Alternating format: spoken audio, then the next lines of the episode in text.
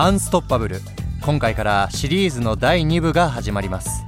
長友佑都がインタビュアーとなって各界のアンストッパブルな人をゲストに迎えます。その第1回。ショパンコンクール例えば手震えたりしないんですか？ふ震えますよ。震えます震えます。でも自信しかなかったんですよね。むしろもうファイナルまで行けたらもうこっちのもんだなっていうのがあったので。今回のゲストは反田恭平29歳一昨年のショパン国際ピアノコンクールで日本人歴代最高の2位に入り今日本で最も注目されるピアニストだ。ネイマール・メッシとかが僕のピアノを見てくれてあれはねピアノやっててよかったな。一番こうピアノやっててよかったと思えた。ショパンコンクールよりも。いやもう同じぐらい。かつてはサッカー少年だったという反田。一見全く別世界のサッカーとピアノ。実は長友と反田の意外な接点も浮かび上がったさて今日はどんなアンストッパブルなエピソードが聞けるだろうか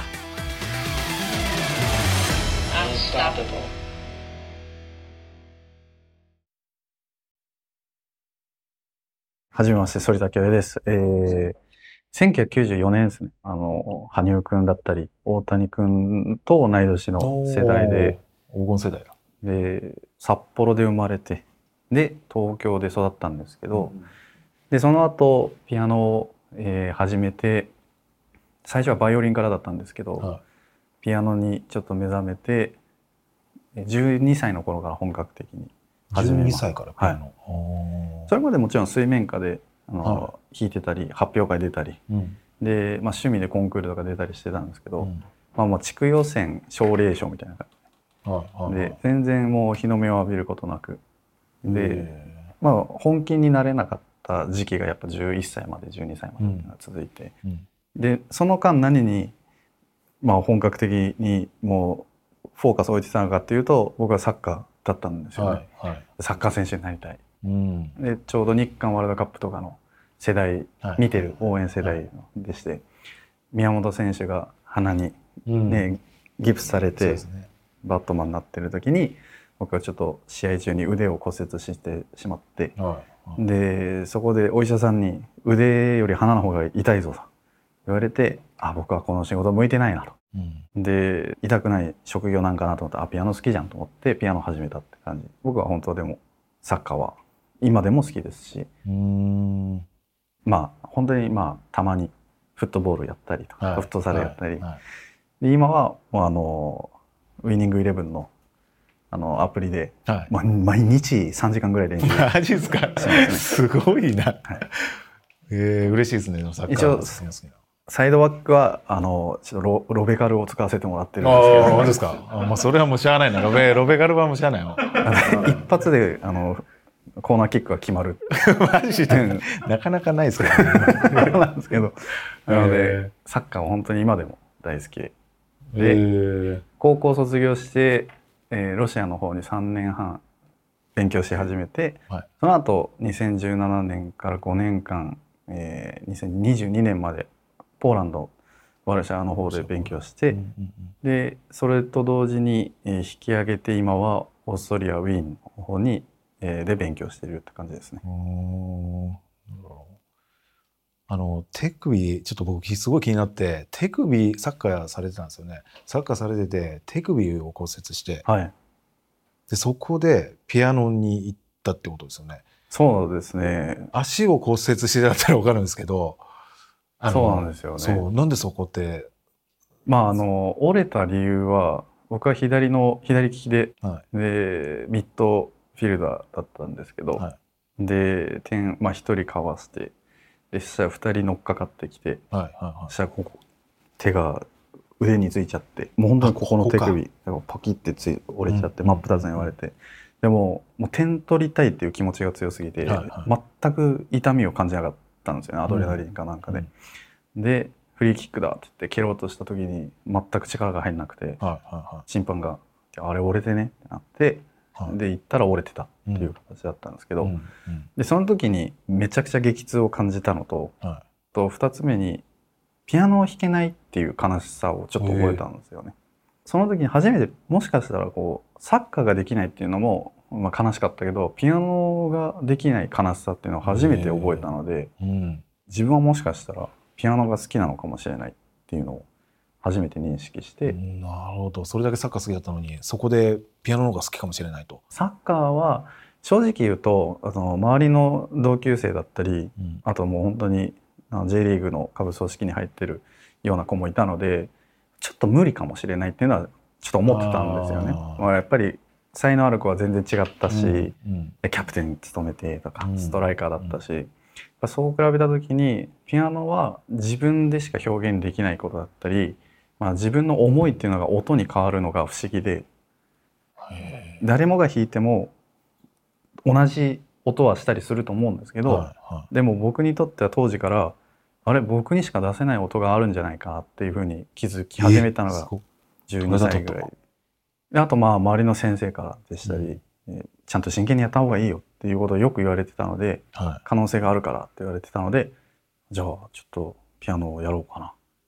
って思ったのとか、あと、のだめカンタービレが流行ったりとか、はいはいはいはい、いろいろな窓口、まあ、あって、ポイントがあって、うん、それが今気づいたら、まあ、線になってたなっていう感じですね。自分では才能があったって気づいてたんですか？その12歳までに。うん明らかに違うなっていうか。耳の良さは違ったなとは思うんですよね。やっぱ子供だったので、その、パシャって音をなんか鳴らしても、下から答えられるような子だったので、これはロドとか、あのシャープとかって。まああの時がちょっと全盛期だったのはまあ確かなんですけど、でもあの音が分かるっていうのは普通の一緒に通ってた子供たちとかともなんで分かんないのっていう感じだったので、で、まあ、自分の母親も音があんまり分かんない人だったので、子供は自分主観で生きてるからそれが当たり前だと思ってたんですけど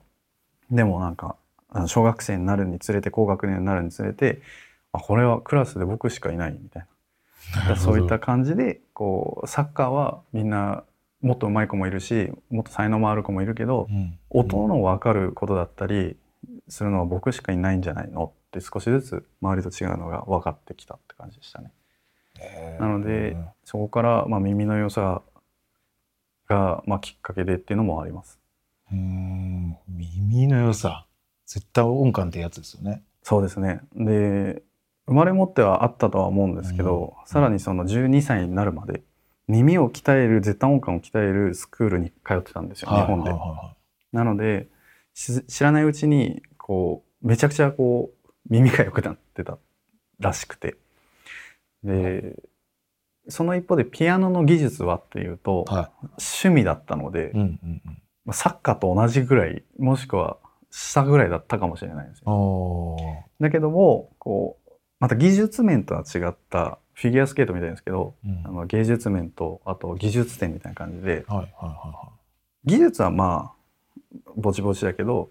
音楽性はまだあるからちょっとそこを伸ばしてあげて、うん、もっといいピアニストになるんじゃないかっていうのをちゃんとした音楽教室にお引っ越ししてそれから12歳の時で先生におっしゃっていただいてから、うん、まあより可能性があるんじゃないかなって思い始めて。ただやっぱりこう一般の方々が想像するピアノを習ってたりピアニストになるためには、まあ、3歳4歳から英才教育でずっとやってサスペンダーつけてレッスン習いに行くみたいなのは想像かと思うんですけどやっぱ本当にそういう方々が8割9割いました。僕の周りにも同級生にも。で僕みたいにあの B さんであの音楽教室通う子は誰一人いなくて みんな革靴履いてって感じだったんですけど。あのなのでその子たちはやっぱりもう僕の10年間の8年間ぐらいの、まあ、差が詰まってたのでそこを抜かさなきゃっていうので、まあ、中学校時代が一番まあ練習した期間でしたね。で。そこで一気になんか成長期とともにから手も大きくなってって体もしっかりしてきてその音を自由により難しい曲弾けたりとかそこで差が差を埋めていけるような人にはなっていったんだろうなと思います。サッカーで考えると小学校までサッカーやってなくて、まあ、中学校から12歳からサッカー始めてトップに行けるって聞いたことないんですよね。うんサッカーででもそうですよね。いや聞いたことないですね。中学校からサッカー始めて日本代表になったとか。ちょっと漫画みたいな。いやそうなんですよね。それってピアノの世界では起こり得るんですか？もう。ああほぼほぼないですないでしょないですね。まあ僕は純粋に、まあ、このピアニクラシック業界でもですけど生き残るために必要なもう極度の負けず嫌いだったっていうことと、まあ、あと自分が成長しているのがすごい楽しかった。うん、で弾けない曲が寝て次の日弾けるようになってるっていう快感ですかね。そういうことあるんですか？そういうなんというかこう無駄な練習は非常にしたくなかったのでちっちゃい頃から、一個遊びにも行きたかったので、やることだけやって、もう例えばちっちゃい頃なのであのお母さんとか先生とかに言われるんですよね。10回ミスタッチしないで弾けたら合格みたいな。そういう練習方法があったりするんですけど、10回絶対にミスタッチしないように練習するんですよね。でそれは要するに早く弾かなきゃよかったわけで。ゆっくり自分のペースで弾いて間違えなかったらいいわけ。でもそれが意外と今なってよかったそういう練習してよかったなって思うのがやっぱりゆっくり弾くことによって頭で脳みそで理解しながら弾けるっていうことにつながると思うんですけど、はいはい、早く弾いてもやっぱり体だけ追いついても脳が追いついてなかったらその音楽ピアノを演奏するって非常に難しいことなんですけど、えー、ちょっとこれ難しい話なんですけど、うんうん、でもそのそういったいろいろな練習方法をやってきたことによって今プロとなってああこの練習方法をすれば最短でいけるよねみたいな。っていうふうなのは覚えましたね。その多分きっかけの理由の一つとして母親が一緒にピアノを勉強してくれたっていうのは大きかったと思うんですよね。うん、母親全くピアノ弾けない人だったんですけど、母親も極度の負けず嫌い。はいはい、で、まあ、友達みたいな関係なんですけど、うんうん、あのどっちが先にこの曲を弾けるようになったら勝ちみたいな感じだったんですよ、家で。で母親の方が僕は学校行ってたりするけど8時間ぐらい学校の時間があるわけじゃないですか、専業主婦だったので。はいはい。その間に練習してるのでもう非常に悔しくて。で僕はこの学校から帰ってきて遊んだ後の1時間ぐらいでその8時間の穴を埋めようっていうすごい努力はしてましたね。でもそれで勝てたんですか？勝てました。小学校4年生の時には勝てましたね。あのついにあの母親がもう負けたと認めてくれてでそこからなんかすごい優越感に浸りながらそういった子供少年時代過ごしましたけどでもそのやっぱり音楽の才能ってやっぱりちっちゃい頃からなんだかんだ必要だとは思うんですよ、はいはいはい、練習だったりっていうのは。で僕は幸いにも遅くから始めても、うん、まあちゃんとプロとしてなれましたけども、うんうんうん、でもやっぱり耳の練習だったり教室で通ってたのはやっぱ非常に大きな理由だったのかも、リーチがあったっていう感じです、はいはいはい。うん、やっぱ英才教育やっぱしてないとやっぱりトップには音楽の世界でいけないんですか、そうだと思います。やっぱりこう子供は何何歳かはよくわからないですけど、うん、その4歳5歳までが一番なんか成長するとか言うじゃないですか。でここの時期にいろんなことを習い事させたりとか、うんうん、好きなことを見つけさせたり。でそもそもそれが僕は本当にラッキーなことにピアノとサッカーっていうのが好きなものがもう見つかってたので、もうあとはそれをいかに自分が向き合ってで自分で練習しに行くかっていう環境を整えるぐらいだったので、まあ本当に母親からは口酸っぱく練習しなさい練習しなさいって言われてたので、今だ今はやっとちょっと楽になりましたね。練習ししろと言われる人がいなくなったので。なるほどなるほど、ね、だから早くこう高校から高校を卒業してすぐ留学したかったですし、はいはい、そう早く自由に親元を離れたかった。ただその中学生の時に進路を決めて音楽高校に入るっていう時に、はい、あのまあ、父親が非常に反対している人心配している人だったので、うん。はいはい、まあ本当に祖父と父は同じ大学出て同じような、まあ、就職をしてで3代続けてちょっと安定した、うん、うん、まあ進路に行ってほしいっていう、はいはい、だったんですけど僕はもう小学校5年生ぐらいの時には絶対にサラリーマンにならないって決めてたので、はいはいはい、あのこんな学校みたいに朝早く起きて行くのは僕にはすごい向いてないと,、と思っててだったら自分で会社建てるか、ピアニストになるかサッカー選手になるかみたいなことを思ってた人間だったんですけど、まあ、やっぱいろんなこと分かってないのでねちっちゃい頃。で結局父親はすごく反対されたんですけど約束事としてコンクールで1位を取ってくれば、うん、高校の音楽高校の行きたい学校の学費は考えてやると言われて、はいはい、でそれもあって中学校3年間結構真剣にやったって感じの。でもうちょっとずる賢い子だったのでその父親が1位取ってこいって言ったのも、うん、父親は本当にこの界隈を知らないので、はいはい、そのコンクールの規模もわからないわけですよ、ね、はいはいはい、なのですぐ取れるレベルのコンクールをちょっと取ろうと。なるほど。でそれで症あの症状をはいはい。はい、何枚か34枚見せたらまあ納得してくれるだろうと思ってなるほど。すぐ受けられるものを受けましたね。でで1位全部取ってででもその時に父親に言われたのがその1位になってみなきゃ見えない世界があっただろうと。うんうん、で確かに思ったのが名前を呼ばれて、はい、ステージに上がってトロフィーもらったりしたんですけど振り返ると、うん、やっぱりみんな受けてた子がいるわけですよね、親御さんもいて。で、すごいとかあと悔しいとか泣いてる子もいたし、で自分は初めてその瞬間にこの回では一番になったんだっていう責任感と、うん、なんというかこう成長できたっていう、うん、他人に認めてもらえたっていうなんというかこうね肯定感がすごくこう分かったんですよね。で、まあ、結局高校は入学許可してもらってでその頃には実力もだんだん出てきて、うん、なんかあの特待生の一部みたいなこう奨学金をいただいて、少しはまあ軽減できたり、でただ言われてたのが高校はって言われてたので大学は絶対出さないだろうなっていうのは分かってたので、うんうん、でそれはもう父親が非常に厳しかったのでまだ大学でも普通の大学に入って就職できたら戻れるぞと。なるほど。戻したかったんだと思うんですけど、でも結局あのそこでプロになるってまあ、親に父親に言って、うん、でもう自分でやるからっていうふうになってもう最後に一か八かで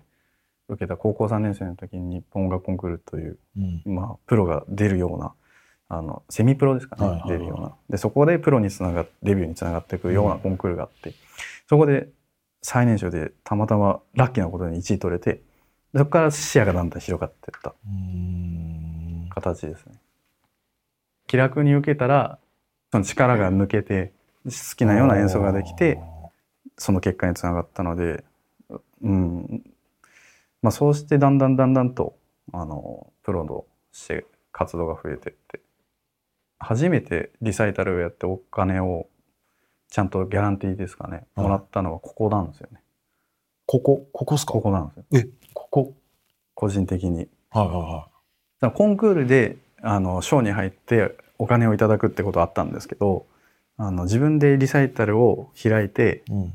あの収益をもらうってチケット収入っていうのは実はここの高木クラビアのサロンが初めて、えー、ここで僕リサイタルやって。ここ初めて。60人から70人80人ぐらいまで座れるんですけど、はいはいはい、こういったところで弾いてましたね。でそこからだんだんだんだんと目かけていただいて大きいホールでも弾けるようになって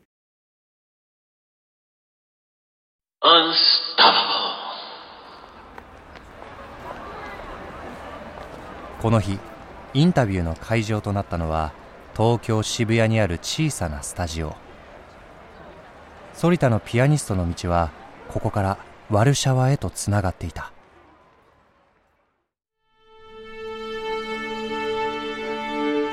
27歳の時反田恭平は巨大なシャンデリアが吊り下がる豪華絢爛なホールにいた。ショパン国際コンクールの舞台ポーランドにあるワルシャワフィルハーモニーだ。反田はこの舞台で第2位の栄光を手にした。日本人としては51年ぶりの快挙だった。その翌年次の舞台はなんとサッカー場。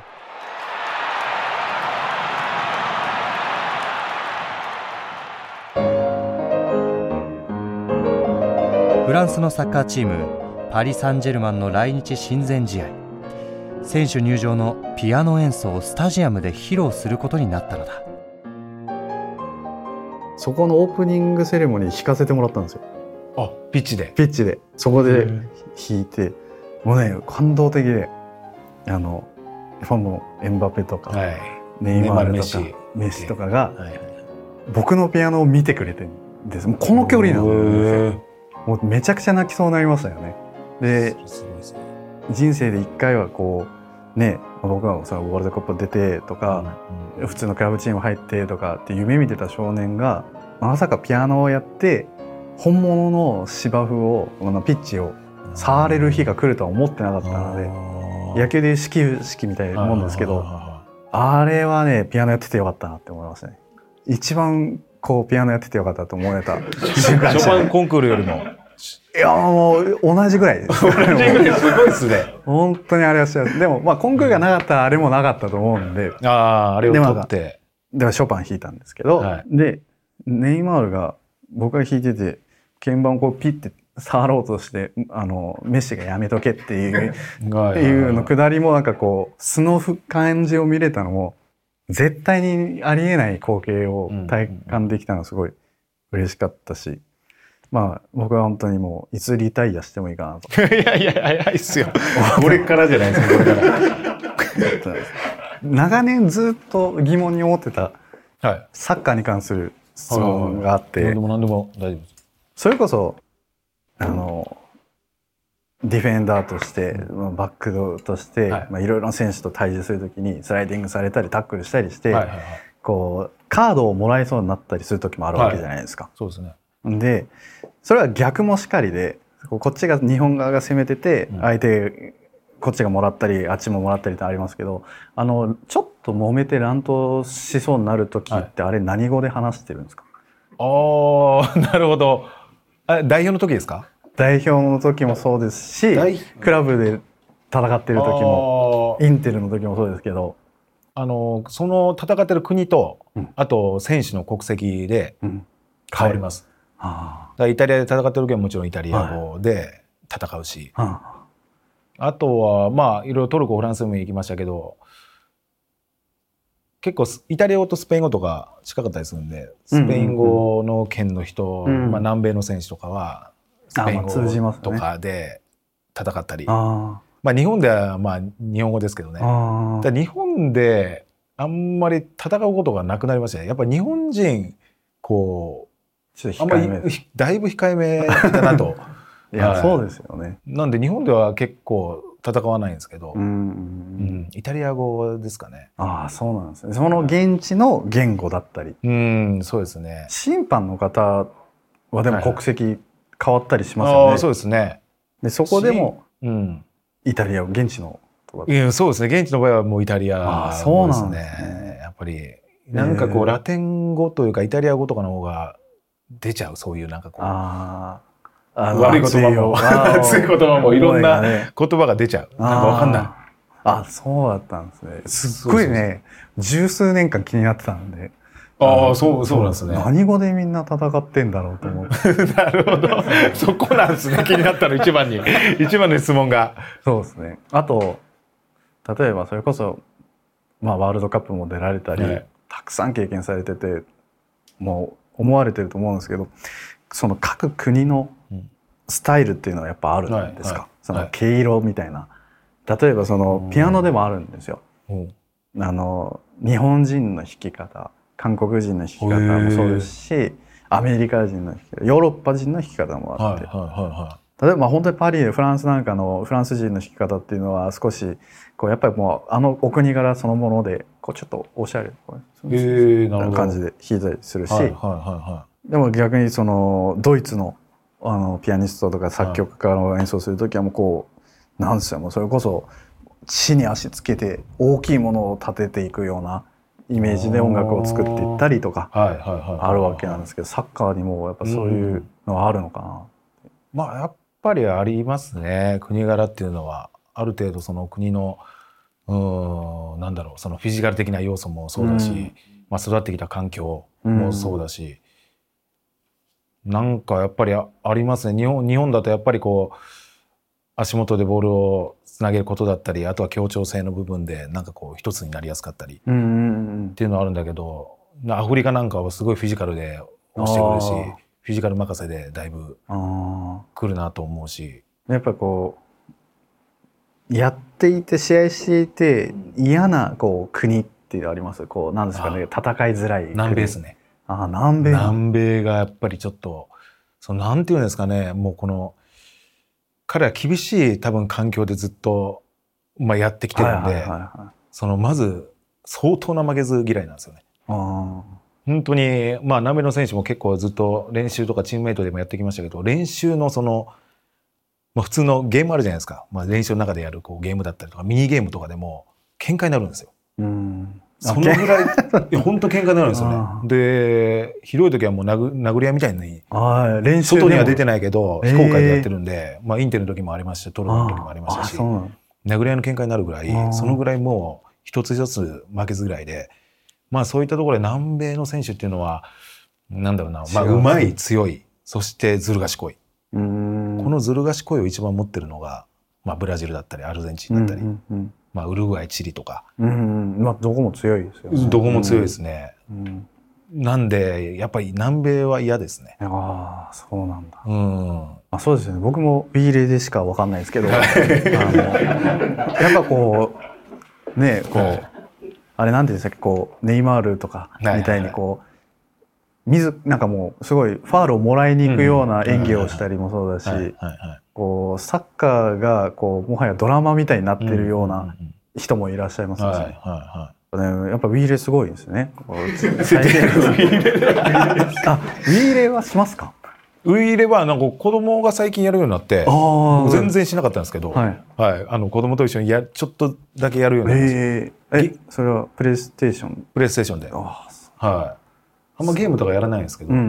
ん、ゲームゲームゲームされます？ウィーレぐらいですか？あ2つぐらいやってますね、はい、そうでもその唯一の息抜きがもう本当に人生の息抜きがウィーニングイレブンなんですよ僕。マジっすか？いや本当に。もう本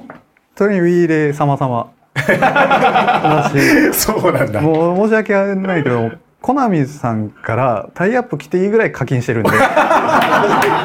そうなのマジで。本当に。ああ、そうなウイイレも課金制度あるんですか今？J リーグの、いや、そうですよ。そうなんですよ。で、やっぱこう、フューチャーアーティストみたいなのが出てくるわけなんですけど、はいはいはい、それこそ長友選手もね、はい、僕も持ってますし。で長友選手とか J リーグの選手が欲しいがゆえにまだちょっと少し課金したりしちゃうわけなんですよ。何？それ選手を取るのに課金必要なんですか？そうなんですよ。移籍みたいな感じで。まあ、そうなん移籍です移籍です。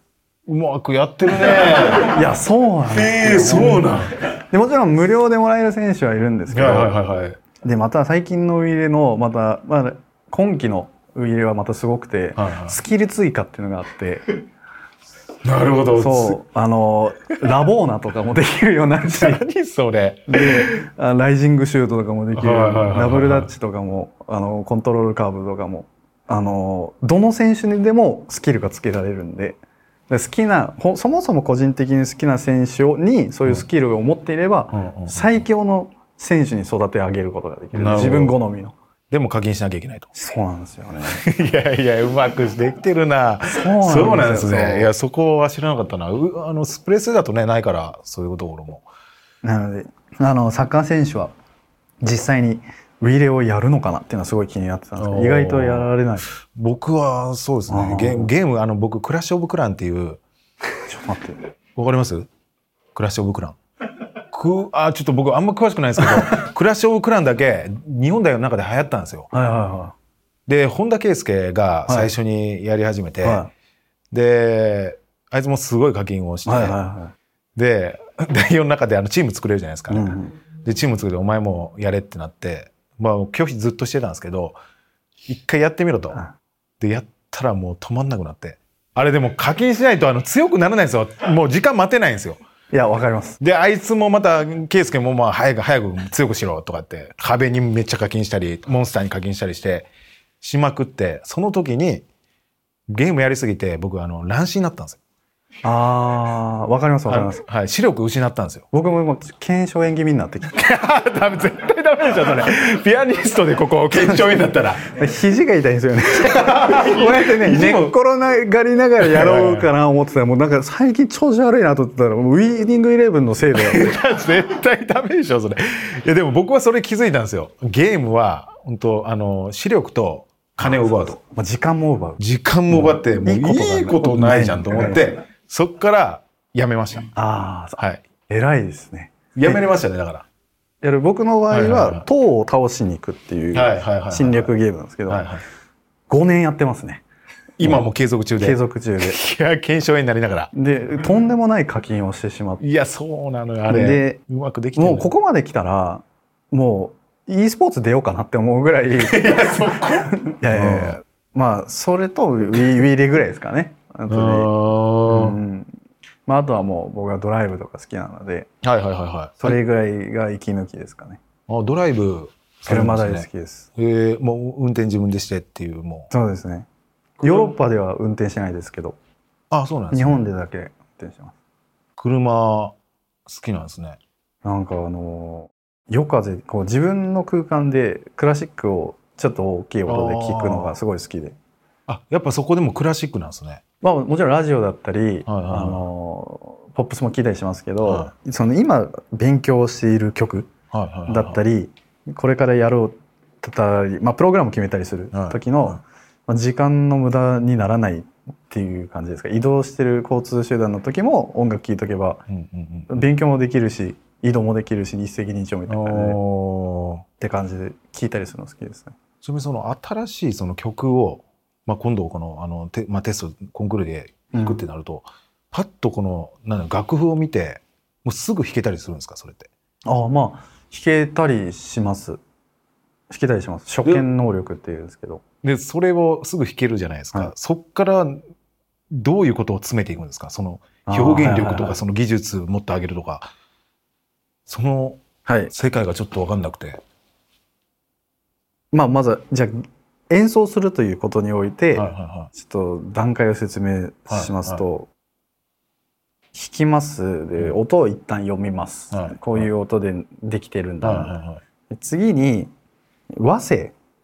僕は和声を読み解くですよね。和声。和声。コードですよね。ギターでいうコードみたいな、ベースとかでいう。で、どの音が基準になって、こう、自分の、なんか、なんだろうね、ツボを探していくっていうんですか。この音気持ちいいなっていうのを探していく感じですかね。え、それって、え、なんだろう、この、同じ、あれ、例えば、わかんない、もう、銅、銅だとするじゃないですか。はい。銅の中でも。あ、銅だと、二つ大きく分けると、種類があって、はいはい、ドミソの明るい音と、はいはい、ドミミのフラットマイナーの暗いドミソもあるわけですよね。はいはい、でそこであのまあなんか白って200色あんねんみたいな感じですけどあのアンミカさんみたいですけどその銅がどういうはこの曲に合っているのかっていうのをもう探していくんですよね。なるほど。まあまああの答えがだからないってことですか？その。どうどうですけど、はいはい、これもあの、まあ、僕は和声ってさっき言ったんで、はい、和声の話するとこれが綺麗な明るいドミソの和音ですね。なるほど。でこれがドミソっていう3つの音で作られてる和声なんですけど、ハーモニーですけど、はいはい、これが1個暗い音になるとミのフラットになると、こういう全然違う。明るさ悲しさだったり寂しさみたいなコードになるんですけど。で例えばその新しく譜読みをする上で、えー、ここのポイントここの和声はちょっと大事にしてあげたいなっていう和声を先にピックアップして探してあげてでそこの和声ピックアップした和声たちでこう大なり小なりをつけるんですよ。はいはい、でそこで一つの大きい枠を作っていくっていうイメージなんですよね。えじゃあもう同じ曲なのに全然人によって変わるってことですよね。あもちろん全然変わります。全く違うじゃないですかだって今のどうも。で僕にとって、えー、ここが大事にしたいっていう和声もあれば長友さんが思ういや俺はこっちの和声を大事にしたいっていうのでも曲が変わっていくわけですよね雰囲気が。なのでこの和声のどこが大事なポイントなのかを考えるっていうのは僕にとっては結構大事な作業で続いてあのある程度弾けるようになってったら右手と左手のバランスを考えるっていう作業に入るんですけどあのやっぱりこうサッカーやってても、上半身もボール上半身の手はねボール触れないですけど、触ってないなりに仕事はしてるわけじゃないですか。かなり。そうですよね、はい、それと同じく左手も右手も均等に作業をしているわけであって、でこれが例えば50-50で働きすぎても 100%100% でいってもちょっとうるさいだけになっちゃうので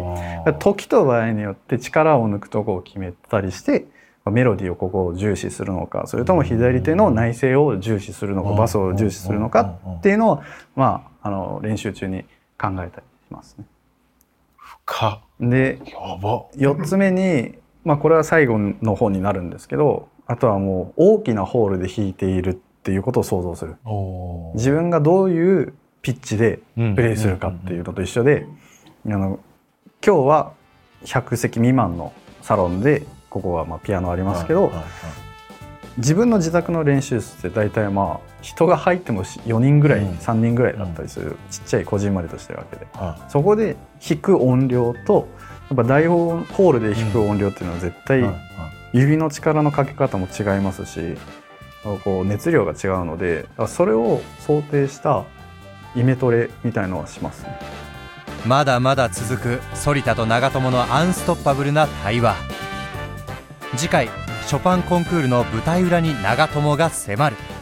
そのショパンコンクール前日練習とかできるんですか？で一発ぶつけで弾いて、えー、音だけで自分の意思を表現しなきゃいけない。さらに長友に反田がピアノレッスン？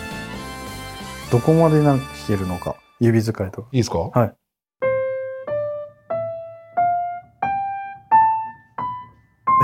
あのかわい。い めちゃくちゃかわいいです。ね